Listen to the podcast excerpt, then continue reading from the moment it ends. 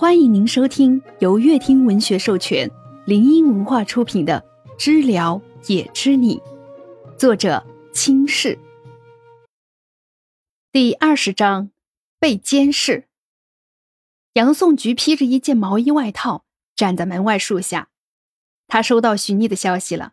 三十分钟之前，杨颂菊拿着手机站在树下出神，可能是站久了累了，便坐在边上的椅子上。但没坐多久，思绪就又飘走了。冷风一直吹在脸上，一片落叶随着风的走向飘到杨颂菊手上，落叶冰凉的触感让他才有了些清醒。用手搓了搓被落叶触碰过的那只手，他很怕冷，嗓子也比较脆弱，受冷的就很容易扁桃体发炎。他仔细回忆了会儿，他集中不了注意力的时间应该有二十分钟。原来自己在外头已经待了这么久了。杨颂菊没有给许逆回复，他想出去走走，看了看导航地图上显示的路线，又放弃了。江城就是个迷宫，街道互相穿插，风景店铺相似，转个弯儿再多走几步，就会感觉又回到原地。你怎么在这儿？不冷吗？许逆刚走进巷子，就见到杨颂菊站在那儿发愣，走过去推了推他。杨颂菊回过神来，放下抱着的一只胳膊的手，讪讪的笑道：“没事儿，现在又不是冬天。”许逆怀里抱着一大把的狗尾巴草，杨颂菊伸手在上面蹭了会儿，有点痒。杨颂菊走到许逆身侧，挽上他的胳膊。他们走在窄巷子里，只听见杨颂菊说：“是满天星不好看吗？怎么又喜欢上草了？”胳膊相贴处，许逆感受到从杨颂菊身上传来的凉意，习惯性用手握住了杨颂菊被冻得发凉的手。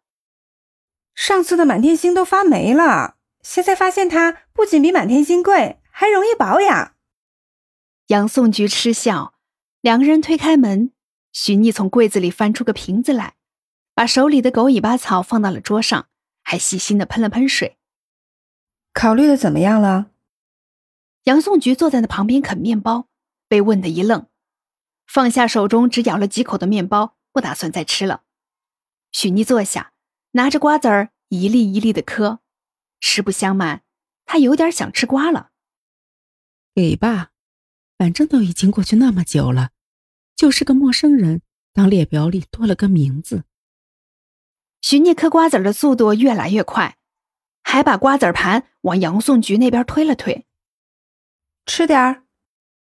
杨颂菊也是明白他的意思，打开手机，输入了杨颂菊的手机号，转面给杨颂菊看，在他眼前点了发送，又打了句杨颂菊的微信号兼手机号，再一次在杨颂菊的眼前点了发送。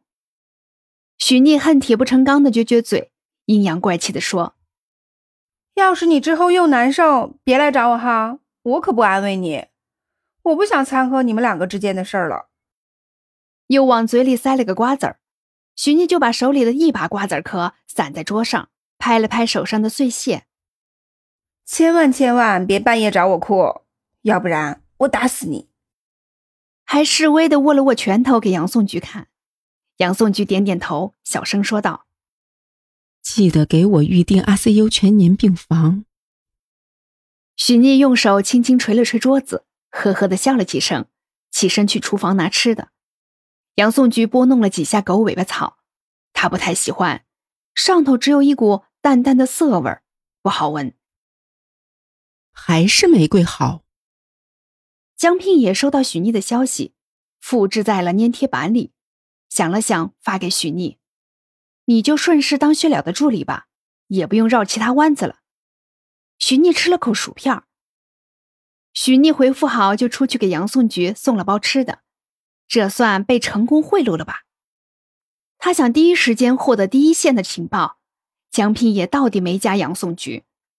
许逆看着杨宋菊的表情，就想到了一部书，《和渣男分手的第六年》，我又爱上了他。不知道许逆看着杨宋菊吃了多久，终于听见手机消息声：“快快快，看看！”许逆先一步发现。杨颂菊吃的一噎，瞅着许逆那渴望的眼神儿，杨颂菊有种被出卖的感觉。打开，同意了好友申请，就把手机盖在桌上，一气呵成，连好友申请留言都没有。你怎么这么兴奋？杨颂菊起身捂住许逆的眼。你不应该难过点吗？许逆推开那只捂着眼睛的手。闺蜜的感情是感情，吃瓜归吃瓜，不能混为一谈。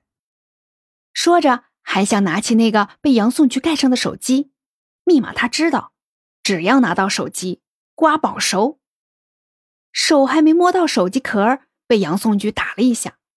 杨颂菊故作的拿起手机，在许妮眼前晃晃，大摇大摆的走进了卧室。许妮把嘴塞得满满的薯片，生气的盯着卧室门。边说：“哼，女人，还掉着些残渣，嘴边也是薯片的渣渣。”喝完一杯水，许妮顺了顺，就听见敲门声。听着声儿不像邻居老头老太太的，敲的次数很少。薛了顺着手机上陌生人给的路线，左拐右拐的走了七八条街，也不知道怎么回事儿。最近总有人给他有意无意的透露着关于许逆的消息。就算他不看不信，但好像周围所有人、所有事儿都在和他说关于许妮的事情。薛了压住过相信这些消息的心，只是一瞬间的思念成灾。陌生人给他的信息，他试过一次，很真实。今天反常的去周之怀的花店就是，这次给的是许妮的住址。薛了前几次还能接受，但是这种私密的，为什么那个人也知道？薛了担心许妮被人监视了，不见有人反应，又看着这屋门有些破旧，还是间平房，薛了担心减少了点儿。许妮不喜欢这种房子，她喜欢大别墅。为了确认，薛了又敲了几下，还是没人应答和开门。还好他不住这儿。薛了脸色好了点儿，就把手上的塑料手套取了，放进了门口的垃圾桶，又看了眼门。就打算走了，请问有什么事儿吗？许逆扒着门缝看着门外，他们就两个女生，这边还有些偏僻的，只有些老人，出什么事儿就不好了，只能谨慎点儿。薛了的脚像被定住了，走到了一半，薛了又跨了回去。是我，薛了。许逆看着就打开了，只是他怎么来了？许逆赶紧从兜里拿出一张纸擦嘴，来的真不是时候。有事儿吗？许逆走了出去，没有请他进来。这里太简陋了。曾经他们一起谈理想，怎么怎么发展。现在薛了成功了，他却还在挣扎。许逆不想骗自己，他是自卑了。他把门关上，看着薛了，真不知道他是怎么找到的。江聘也说的，他也不知道啊。许逆皱着眉头，薛了见到许逆就已经很不可置信，消息全是真的，真的有人监视许逆。薛了想到这一点，不死心的问：“你住这儿？”